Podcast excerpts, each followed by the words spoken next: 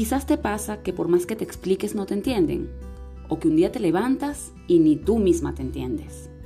Hay quienes quieren ser madre y al día siguiente quieren viajar por el mundo y romper esquemas.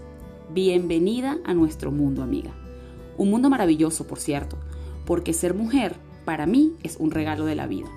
Con este podcast deseo que podamos compartir, reír, reflexionar y, ¿por qué no?, hasta llorar con anécdotas de nuestro día a día.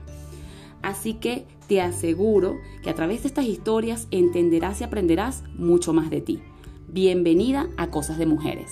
Mi nombre es Alicia Hernández, coach ontológico y terapeuta familiar.